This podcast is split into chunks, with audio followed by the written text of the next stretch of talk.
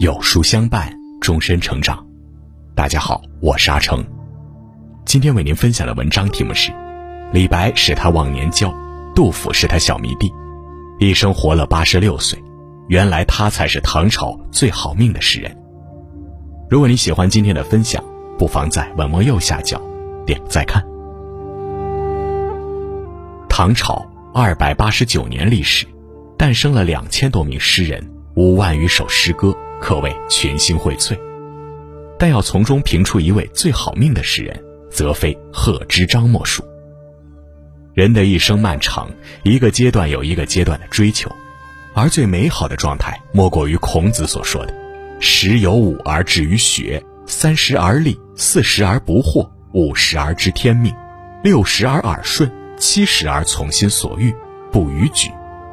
贺知章真正做到了这点。公元七四二年，四十二岁的李白接到了玄宗的诏书，他高吟着“仰天大笑出门去，我辈岂是蓬蒿人”，来到了熙熙攘攘的长安。一场中国历史上最有名的忘年交拉开了序幕。那一年，贺知章已八十四岁，却全然没有衰颓之态。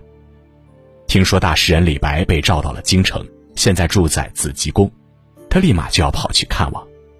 这一看不要紧，一袭白衣、仙风道骨的李白，直让贺知章惊为天人。李白也吃惊，长安德高望重的贺建竟然亲自来看他。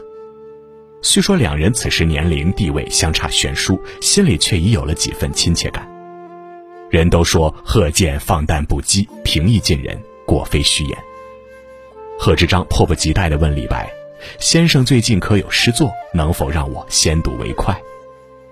李白也不推辞，拿出了自己刚写就的《蜀道难》：“噫吁兮，危乎高哉！蜀道之难，难于上青天。”贺知章看得两眼冒光，惊叹道：“能写出这样惊天地泣鬼神的诗作，你莫不是天上的谪仙人下凡呢？”李白谪仙人的名号就从贺知章这儿开始了。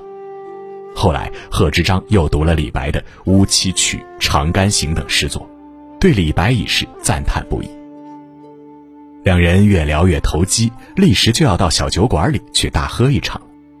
俗话说：“酒逢知己千杯少。”两人喝了一杯又一杯，喝的那是一个酒酣耳热，痛快淋漓。快离开时，贺知章摸摸口袋，忘带钱了。他顺手就把腰间的金龟一把拽下，拿给小二抵了酒钱，这就是金龟换酒的故事了。这金龟可是唐代官员的一种配饰，意义非凡。贺知章随意就能拿来换了酒，他的狂放可见一斑了。可他的这种狂却实在是狂的有趣，狂的可爱，就连一本正经的杜甫同学也忍不住写诗调侃道。知章骑马似乘船，眼花落井水底眠。试着想想，一个在长安德高望重的老爷子，竟会每天喝得醉醺醺的，骑着马在大街小巷里游荡，眼睛花了，失足落进井里，竟呼呼的睡着了，实在像个老顽童般，让人会心一笑。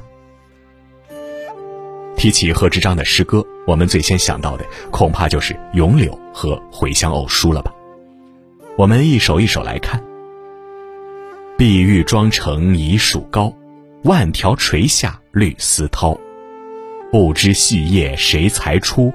二月春风似剪刀。正如诗名《咏柳》，这是一首吟咏柳树的诗歌。整首诗都是精妙的譬喻。诗人把嫩绿的柳叶比作碧玉，将分垂的柳条比作绿色的丝带。从而描绘出春柳的袅娜多姿、勃然生机。最妙的却还是后两句：“不知细叶谁裁出？二月春风似剪刀。”诗人先是抛出一个疑问句：“不知这些细细的柳叶都是谁裁剪出来的？”旋即便是回答：“是二月的春风，用他那灵巧的双手裁剪出这嫩绿的叶儿，装点大地呀。”无形无色、不可捉摸的春风，就这样被具象化为了一把神奇的剪刀，巧夺天工般的孕育万物。值得一提的是，这首诗写于贺知章的晚年，诗作中不仅没有一点颓唐之态，凡是郁郁勃勃，处处都展现出生命的活力。而这也许正是源于诗人内心的活力。美国女诗人艾米丽·狄金森曾写过这样一句话：“我们并非在年复一年的变老，而是日复一日的焕然一新。我们阻挡不了身体的衰老，却可以保持心灵的永远年轻，日日长新。”公元七四四年，贺知章以八十六岁高龄告老还乡，唐玄宗为他举行了一场盛大的饯别宴，百官都来为他送行。这位大唐朝廷里的常青树，长安诗坛里的老前辈，终于也要离去了。一别家乡，越州永兴五十余载，多少沧桑，多少唏嘘，多少感叹，都在这两首回乡偶书里了。其一。少小离家老大回，乡音无改鬓毛衰。儿童相见不相识，笑问客从何处来。其二，离别家乡岁月多，近来人事半消磨。唯有门前镜湖水，春风不改旧时波。沿着记忆中熟悉而陌生的路，诗人离家越来越近了。不由思绪纷纷。当年离家之时，尚是风华正茂、青春正好；而今归来之日，已是白发苍颜、去日无多。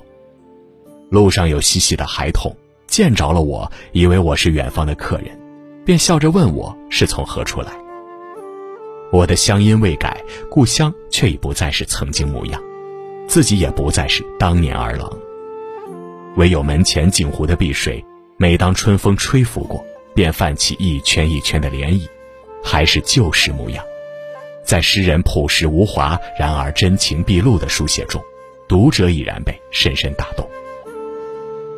回到家乡没多久，贺知章便静静地走了。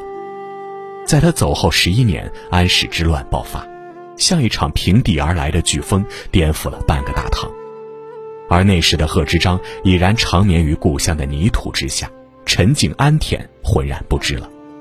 从这一点来看，他又是何其幸运！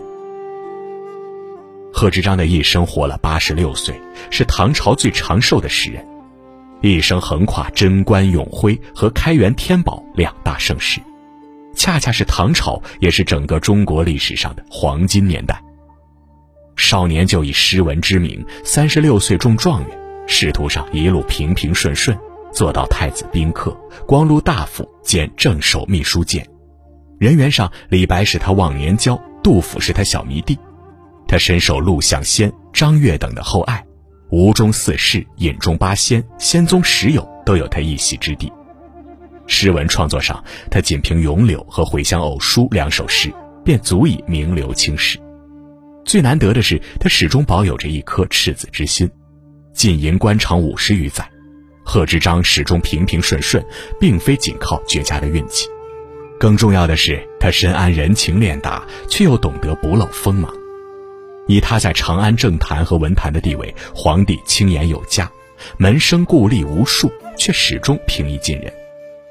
最喜在长安街头巷里游荡，与人称兄道弟。明明是白发耄耋一老翁，所作所为却又偏偏似垂髫孩童，天真未凿。所以快乐都简单纯粹。看起来在历史上的地位与影响，贺知章比不过李白、杜甫等人。然而在他自己的那一生世，却活得足够快活、丰盈。老子说：“大智若愚，大巧若拙，大音希声，大象无形。”这是真正的通透与智慧。